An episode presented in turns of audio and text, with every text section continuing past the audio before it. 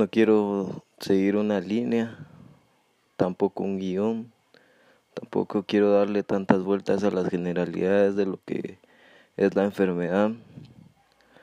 En este momento, eh, viendo las noticias, quiero darle más enfoque al entorno que estamos viviendo y estamos viendo.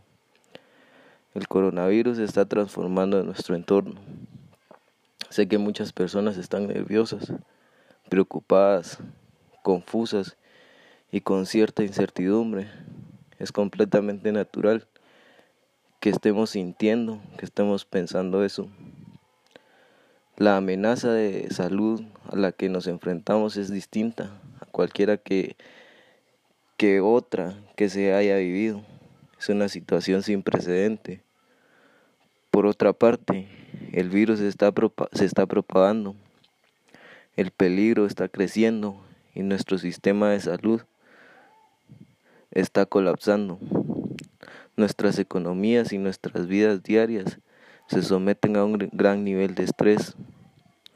Los más vulnerables son los más afectados, especialmente las personas de la tercera edad y las personas con enfermedades preexistentes.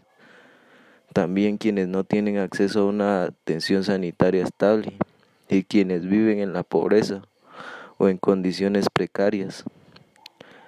Las consecuciones, las consecuencias sociales y económicas de la combinación de la pandemia y la ralentización de las economías repercutirán en la mayoría de nosotros.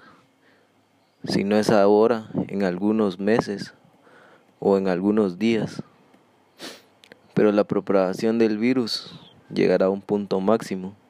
Yo creo que todo mundo está preocupado y se envuelve en la cabeza de preguntarse de una o de otra manera, ¿podremos recuperarnos económicamente de esta situación? Es una respuesta que cada uno tiene que plantearse y responderse a sí mismo. Hasta entonces debemos actuar juntos para frenar la propagación del virus y cuidarnos unos de otros. Es el momento de ser prudente, no entrar en pánico. Ningún país puede enfrentar solo a esta situación. Más que nunca, los gobiernos tienen que cooperar para rehabilitar las economías, aumentar la inversión pública, impulsar el comercio y garantizar la prestación de apoyo específico a las personas de las comunidades más afectadas por la enfermedad. Prevenir el COVID-19 y que se siga su propagación es una responsabilidad compartida de todos nosotros. En este momento tenemos un enemigo en común y todos debemos luchar para poder erradicarlo. Es por ello que estamos juntos en esto y juntos lo podremos superar.